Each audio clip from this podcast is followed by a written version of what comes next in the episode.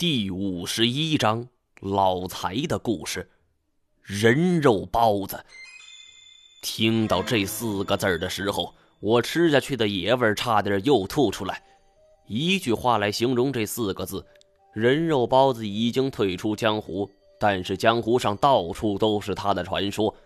从当初骇人听闻的人肉叉烧包，到后来传得沸沸扬扬的北京西单人肉包子事件。可以说，这是人类最深处的恐惧呀。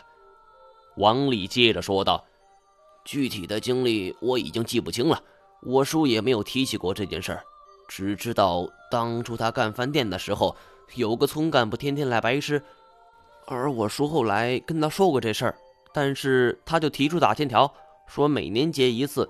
结果到了年底了，我叔拿着欠条去结账。”没想到被他的人给打了一顿，还把欠条都抢走了。我叔不服啊，就想着去告，但那个时候法院怎么可能向着我叔呢？我叔不服气，一天晚上他喝了很多酒，就去找了这个村干部，杀了他全家。我心里震惊无比，没想到王先安竟然这么狠，灭门这种事儿，那得是怎样的人才能够干得出来呀？王丽接着说：“发生了这件事后，我们都认为我叔死定了。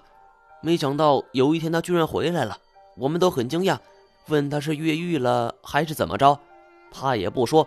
当天晚上收拾东西就走了。而等他再回来的时候，我们就都不认识他了，因为他长得跟以前不一样。我们觉得他应该是整容了。眼前的这个王先安长得并不算好看。”如果真是整容了，充其量那算是一个失败的手术。不过又一想，一个逃犯那要跟刘德华似的，那也很容易暴露啊！我不屑地说：“锤吧你就！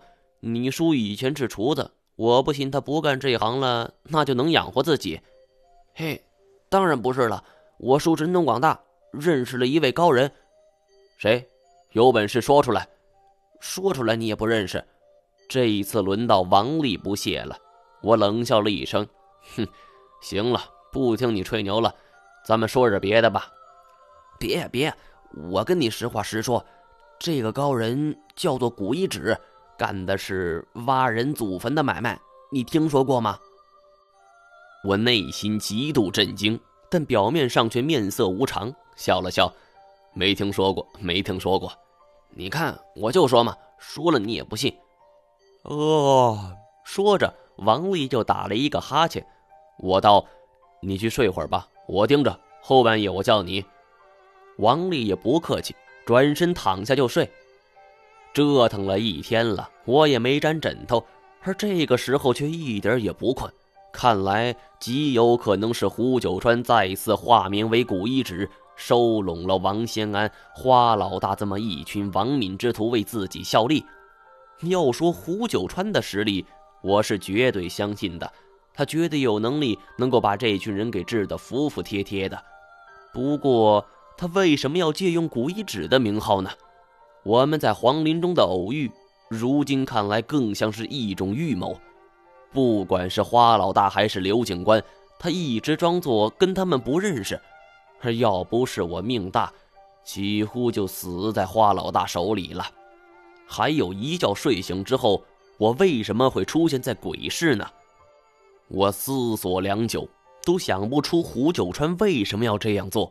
他到底是在帮我，还是在害我？而正在思考这些问题的时候，冷不防一只大手突然伸出来，捂住了我的嘴，吓得我一个哆嗦。随后一记肘锤就打了出去，而没想到着力点空空如也。这一下因为发力太大，我胳膊都差点脱臼。这人虽然躲过了我的攻击，但是怕我再度攻击弄出声响，急忙在我耳边轻声道：“嘘，我是老财。”要不是这再熟悉不过的声音，打死我我也不会轻易相信。我点点头后，老财松开了手。我回头看去，果然是他。老财指了指门口。就起身蹑手蹑脚的走了过去，我紧随其后。走到一棵树下，我迫不及待地问：“老财，快说，到底怎么回事？”老财却一脸的愁容：“小毛啊，你得拉大爷一把，快把我带走，要不然古一指回来，我就死定了。”妈的，这哪儿跟哪儿啊！我都晕了，我简直要急死了！道：“你得先说说这是怎么回事。”老财见我态度坚决，愣了一下，然后重重的叹了一口气：“唉，我就知道当年的事情瞒不住。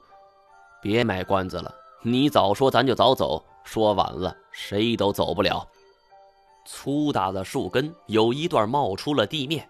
老财坐在上边，他先沉默了片刻，抬起头来问我：“你知道我姓什么吗？”我心里骂娘的心都有了呀！这家伙到底是着急还是不着急呀？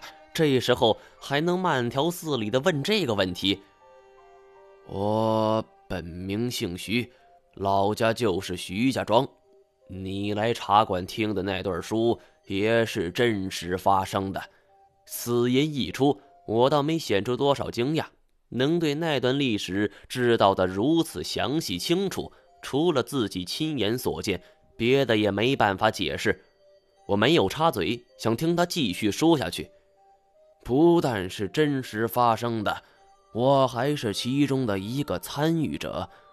我说的那段书里边有个叫崩豆的人，还记得吧？那就是我。当年我亲眼看到虎子杀死了七叔，这段故事你都听过了。可惜你后来没有来过茶馆，而我这一段书的后文你也就不知道了。我现在真的是急得绞心挠墙啊！心说我的活祖宗，你倒是快点说呀！真当你在说书吗？后来虎子说要带我们去发财。我们一开始并不知道他要去干什么，而隐隐约约觉得不会是好事。当时全国乱成了一锅粥，只要你是年轻人，穿绿军章，扎着红袖箍，火车免费坐，饭免费吃啊！就这样，我们一路北上，最后到达了内蒙。我们下了车，不知道要干什么。胡子只说跟他走就好了。我们愣头愣脑的一群人就跟着他走，路上还遇到一个知青，这个知青跟我们年纪差不了多少啊，他自称文天涯。老财的语气平缓起伏，真跟说评书似的，我却听得心头一颤。文天涯，这不是黄宪章所说的科考队领队吗？而按照年纪来算的话，正好对得上。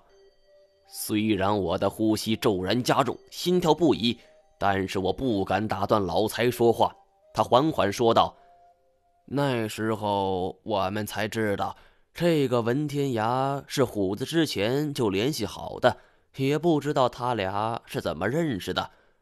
就这样，文天涯带着我们到了一个荒无人烟的大草原，听说那里归属什么什么旗，我也记不清了。”而只记得那里有一个石阵，都是三五米高的大石头，雕刻的是一整张人脸，总共有多少我也记不清了，反正是非常多呀。而这时候，虎子才对我们说：“这石阵下边镇着一条龙。”开始谁也不信，都认为这是胡说八道。可是虎子的威信已经立起来了。不由得我们不信呢。当天晚上，我们就开始行动了。文天涯给我们找来家伙，而我们就在石阵的最中间，按照文天涯给我们指的地方开始挖了。我们一共有二十多个人，真是人多力量大呀！别看我们都是一些不安分的年轻人，但在那个大年代下，集体荣誉感还是很强的，谁都不肯落后。还不到两小时，我们就在那个地方掘出了一个深达十多米的大坑。而奇怪的是，接下来我们再怎么掘地，却也挖不动了。甚至我们的铁锹都给崩了口。虎子一下子着急了呀，他从我手里夺过去镐，使劲的就夯下去，而没想到这地比石头还要硬，地面上只留下一条浅浅的小印儿，虎子的镐把却折了。我听到这儿也微微一怔，这到底是怎么回事呢？镐砸下去的力道那是相当的猛啊，没理由这么不济事啊。而接着还有更可怕的事情发生了。我们只觉得脚下的地面往上拱，我们都以为是地震了，谁都努力往坑外爬呀。但那个十多米高大的坑，怎么可能说上去就上去呢？我们还没爬到一半呢，从地面里边突然就射出来无数的弩箭，那叫一个惨呐！二十多个年轻力壮的大小伙子都还没明白怎么回事。就死的死，亡的亡啊！说到这儿，老财苦笑了一下：“嗨，我也中了几箭。”说罢，他解开了厚重的衣服扣子，露出了脖颈左下侧的一侧皮肤，形同枯槁，皮肤褶皱。但比起来，还有一处更醒目啊！那里有一个黑漆漆的青铜管。露在皮肤外边，足足有两公分呐！箭头是完全进去了，只剩下这个，都是倒钩狼牙箭。当时拔不出来，时间一长就长在肉里了。一到阴雨天下雨，我是生不如死啊！我问道：“你们当时活下来多少人？”我也不知道。中了箭以后，我就晕过去了。直到一场大雨浇醒了我，而我醒来的时候，发现自己还在坑里，但是这个地方已经变成了泥坑，黄土混杂着雨水淹没了我的脚踝。我想努力爬上去，却被绊倒了。